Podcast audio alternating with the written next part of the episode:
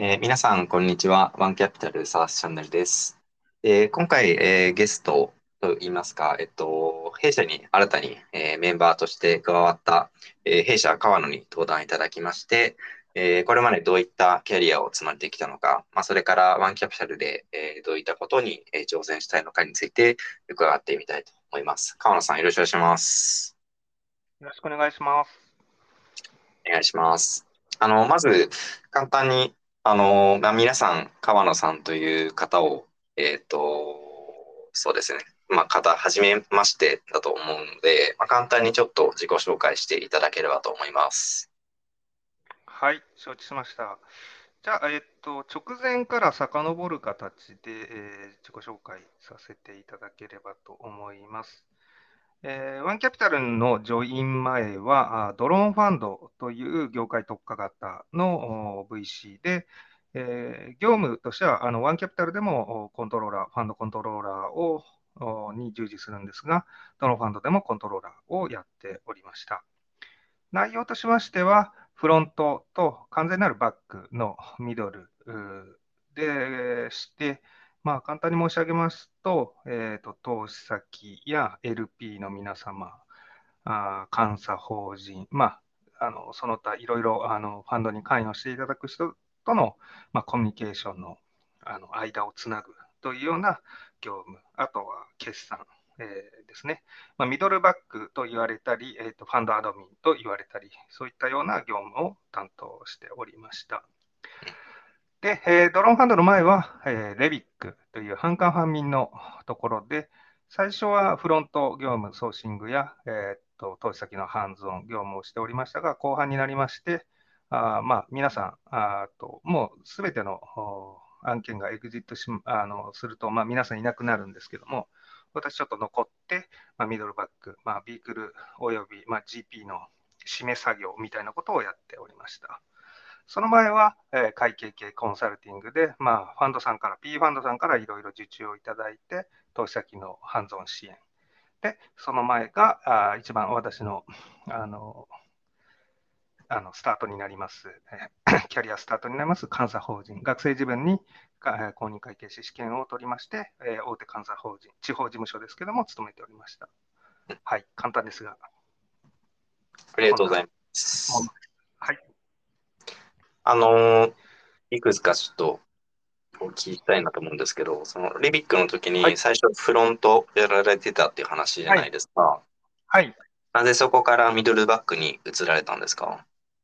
あ、えっとですね、えー、っと、フロント、まあ、ソーシングしながら、えー、移ったと申し上げますか、もうフロント業務がなくなったというのが、あまあ、正確なところでして、まあ、すべての投資先がエグジットしてしまいました。まあ、もうソーシングも新規投資もしないですから、あとはもう残されたそのファンドと、あと、まあ、その運営体ですね、をきれいに、えー、閉じるというところしかもう、その、なんていうか、業務がないんですけども、それを、まあ、やったというところですね。なるほど、なるほど。はい。そういうことだったんですね。じゃあ、新卒で、まず最初に入られたところは、会計事務所になるんですかね。ああと、新卒で入ったところは監査法人です。公認会計士資格を取ったら、はい、監査法人です。はい。そこはなんかもう結構子供時代からの、なんか、なんですかね、憧れみたいなところがあったのか、それとも結構就活の時に、まあ、監査法人とか入ってみたいなみたいな感じだったんですかね。あ、ありがとうございます。ここの部分ちょっと喋っても大丈夫ですかね？もちろんです。ぜひ。はい。えー、っと、まあ私、あの、工学部航空宇宙工学科っていうところの、に、えー、っと大学生自分、うん、あのやっていたんですけども、そこで、まあ、いろいろ航空分野であり、宇宙分野でありっていうのを専門として、まあ、あの、勉強するんですが、そこにあの航空機のビジネスっていうところの、まあ、授業がありましたと。で、基本的にその、まあ、航空機っていうのは非常に高いですと。で、えー、それを何年かにかけて長期、長期的に、えー、と収あのお金を稼いでで回収しきるっていうようなことになるんですけども、そこで初めて費用分配、まあ、減価償却っていう概念を 知りまして、基本的にその会計とか簿記とかを知らない人って、まあ、現金主義的な、まあ、あの考え方しかないと思うんですが、まあ、お小遣い帳の発想ですね。だけども、そこで、えーと、減価償却、減価償却、費用配分、100まあ、簡単に言いますと、100万円で買ったものを10年間10万円ずつで、えー、と回収するとあの、まあ、費用配分するとしたら、15万円ずつ、1年で15万円ずつ、その100万円の資産を使って、15万円回収したら儲かっていくよねっていうような、まあ、簡単に言うとそんなところなんですけど、そこに興味をあの、エンジニアリングよりもそっちに興味を持ってしまいまして、でそれを突き詰めると、簿記であり、会計であり、えーと、資格に落とし込むと、まあ、公認会計士っていうのがあると。じゃあ、そこの専門性をちょっと追求したいなと、エンジニアリングではなく。っていうところで、まあ、興味を持ったのがスタートでございます。なるほど、なるほど。ありがとうございます。ちょっと興味がそれたというか、新しく、ね、はい、はい。あ、そっちも面白そうだなっていうところで、はい。なるほど、なるほど。ちょっとそうですね、まあ、あの、せっかくなんで、まあ、前職そのドローンファンドにいらっしゃって、まあ、大学でその航空宇宙に関して、はい、あの学ばれてたというところだったと思うんですけど、その学生時代とかは、はい、まあど、えっと、まあ、まあ、まずその、まあ、航空宇宙に関しては、まあ、個人的に関心があったっていう感じなんですかね。そうですね。まあ、うん、どちらかというと、そんなに強い関心があったというよりも、はい、えー、学生、そのまあ、受験自体は大成功ではなく、あのまあ、第一志望には合格できなかったので、えーと、受かったところに行かせていただいたというところなんですけども、まあ、もちろんその工学であり、まあ、航空宇宙分野っていうのは関心が、まあ、少しあったというところで、あんまり積極的な理由ではないんですけども、そこの学部学科に就いたというところが正直なところではあります。なので、はい、勉学よりも私、あのまあ、そんなに強くなかったですけども、大会部に、えー、属しておりまして、ラグビー部なんですけども、どちらかというと、それと学生の自治寮といいますか、学生が運営している寮があったんですけども、まあ、どっちかというと、その部活動と、あの寮生活に一番時間を費やしてたっていうことになるかと思います、学生時代は。なるほど。はい。なるほど。ラグビー部なんですね。はは初めて知りました。ラグビー部です。はい。まだリアルであのお会いしたことないですけど、がたいが良さそうですね。はいあはい、まあもう今となっては、がたいなのか、あまあ、うん、あの、太っているだけなのかよくわからないですけども、はい、細い違いはないです。えー、どれぐらいから何年間ぐらいラグビーやってたんですか？まあ、それが意外と結構やってまして、えー、と小学校の時は剣道をやっってて、小中学校の1年生、2年生ぐらいまでは剣道で、まあ、自分のスポーツは剣道なのかなって思ってたところ、やっぱりその、まあ、剣道って1対1のスポーツで、まあ、なんていうか、まあ、中学生の中盤ぐらいから団体スポーツみんな集まって、なんていうかな、大人数で集まってやってるスポーツっていうのに憧れを持ってしまって、で、えー、っと、まあ、簡単に言うと、まあ、既存の部活が、まあ、ちょっとあまり合わないんだとか、面白くないんだっていう連中と、ラグビー部を作って、えー、ラグビーをやり始めたっていうのがスタートですね。だから中学に1.5年、高校3年、大学4年なので、まあ、結構やってますね。うん大学もサークルじゃなくて部活ってことですよね。部活です。ただ、まあ、あの、ご存知の通り、あの、A リーグ、B リーグ、C リーグと、まあい、いろいろあって、はい。で、まあ、あの、テレビに映るようなのは A リーグの人たちで、私どもは、うん、あ3部にいたことあったから、まだ C か。はい。あの、そんなに強くはないけども、一応頑張ってやっておりました。なるほど、なるほど。ありがとうございます。あのー、そうですね、ファンキャピタルは結構皆さん体育会系出身で、そうですよね。うん。まあ、ババス、まあ割合としては、まあそんな変わらないと思うんですけど、まあバスケが、まあ一番多いのかな。で、あとはまあサッカー、テニス、あとは、弓道とか弓道はどなたでしたっけ？は、あ、中島さん。中島さんそうですね。はいはい。っていう三好さんは何されてたんですか？僕は、えっと、サッカーとテニスをしたね。すごい。なんていうか、かっこいいですね。いや、全然なんか、どっちも中途半端で終わりましたけど。はい、どちらかというと、そういうおしゃれ系は私は携わったことがなくて、今ちょっと憧れ、はい。少しテニススクールに、まあ、社会人になってから通ったことはありましたけど、あ、そうなんです。今はやってないんですか？今はやってないですね。なるほど。今はなんか、何か？ややられてますか？その、かなり減ってしまってましたが、まあ、散歩とか軽いジョギングとかは嫌いではないです。うんうんでも、できれば何か、そうですね、まあ、あの、フットサルであったりとか、それこそバスケであったりとか、うんまあ、人と一緒にゲームをしながら、まあ、運動できたらいいなっていうのは結構強く思ってはいるものの、腰重くといいますか、タイミング逃し続けてできてないので、やりたいなとは思ってます。確かに。まあ、ちょっとあれですね、なんか、まあ、ワンキャピタルもそうですけど、まあ、人増えてきたら、なんかそういうサークルっていうか、なんかはい。そういう活動もなんかややってみてもいいかもしれないですね。はい、ぜひ。はい、うん。バスケは、バスケはまだそういうサークル化はされてなく、どちらかというと浅田さんがすごくされてるっていう状態なんですかそうですね。浅田さんが個人的にうんやられてますね。はい。もう現役バリバリやってると思いますね。現役バリバリですよね。すごいなと思って。うん。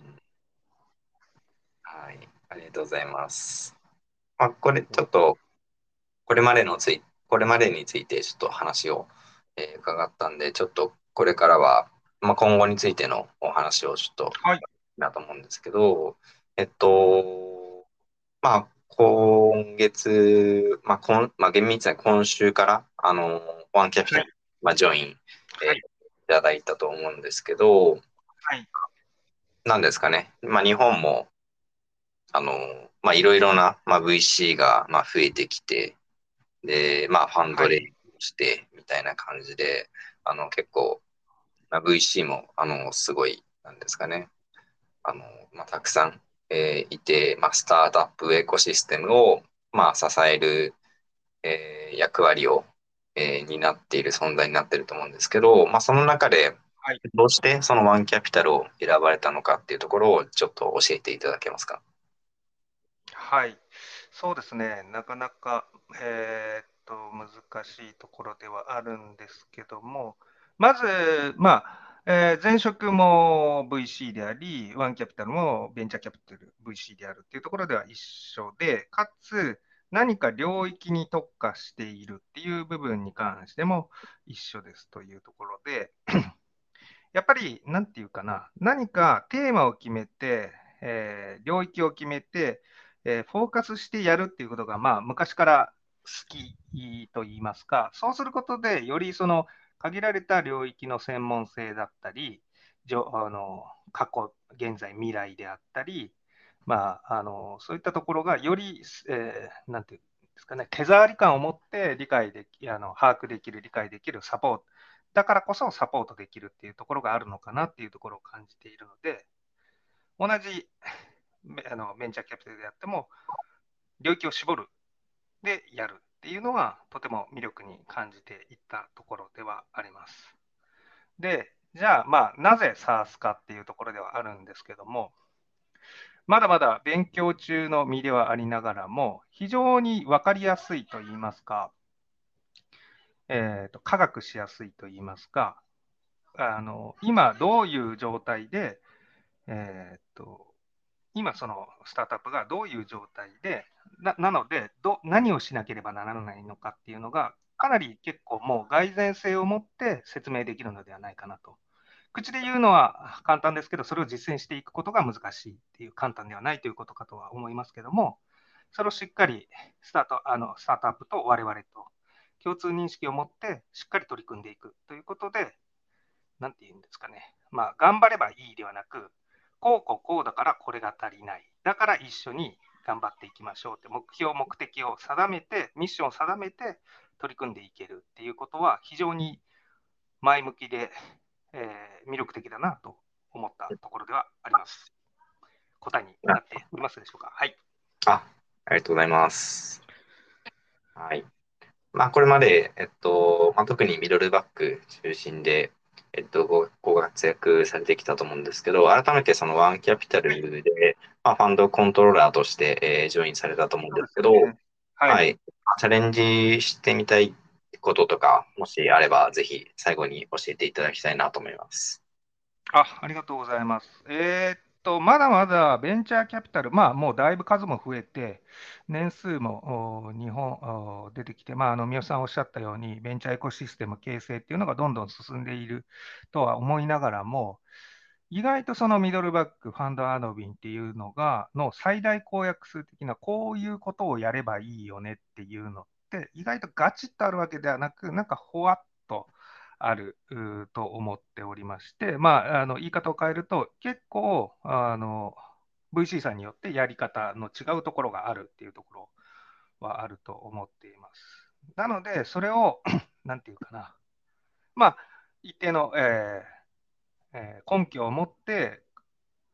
LP 様に対しても、投資先に対しても、こういうふうな体制、えー、形、それは体制もそうですし、アウトプットもそうですし、これが一番、えー、っとウィンウィンだよねと。あの、合理的だよねっていう形を、なんていうか自分なりに、えー、固めて、それをなんあのこうですよね、ファンドのミドルバック、アドミンって、こういうことがあを提供することがあ本質的ですよねっていうのを見定めたいっていうふうに考えておりまして、それがそのワンキャピタルでは、まあ、浅田さんやメンバーとコミュニケーションを通じて、まあ、あの少人数でですからっていうところもあると思うんですけども、そこでコンセンサスを得て固めていくっていうことが非常にやりやすい組織なのじゃないかなっていうところはあります。で、かつ、まあ、ただの機能として、えー、まあ、あの部分を超えて、なんていうかな、まあ、そのミドルバックの実務やファンドアドミンとしての実務から見えてくることを外部発信する、外部発信や、まあ、そうですね、まあ、結局、まあ、そういうことになると思うんですけども、えー、外部との連携を通じて、えー、っとまあ、いい形を作っていきたい、まあ、ベンチャー業界を盛り上げていきたいっていうふうに思っております。それがその、まあ、どんどん、えー、っといい人たちがベンチャー業界に流入してくることに寄与できるべく、私もなんかこう、訴求できることがあればいいなと思って、それがそういう材料をワンキャピタルにいたら、その材料をどんどんあの蓄積することができるんじゃないかなと思って、うん、そういったことをチャレンジしていきたいと思っております。ありがとうございます。はい。まあ、うちの、あのー、代表の浅田は結構、どちらかというと、なんですかね、まあ、本当に攻めの姿勢というか、はい。はい、あのー攻撃が最大の防御だみたいな、はい。まあ結構攻撃力高めのファンドだと思うので、そうですね。まあ、まあ、とはいえ、えっと、まあ、LP の方から、えっと、資金をお預かりしている身なので、はい、まあ、そういった守りの部分、守りの要として、今回、はい、はい、あの、川野さんにジョインいただいたというところもありますので、はい、ぜひ、ご活躍いただければなというふうに思っております。はい。ありがとうございます。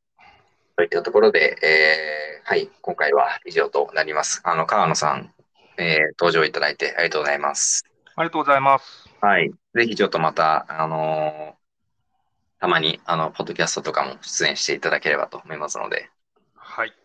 はい。では、えっと、今回も聞いていただいてありがとうございました。えっと、また次回の配信でお会いしましょう。はい、皆さんさよなら。さよなら。ありがとうございます。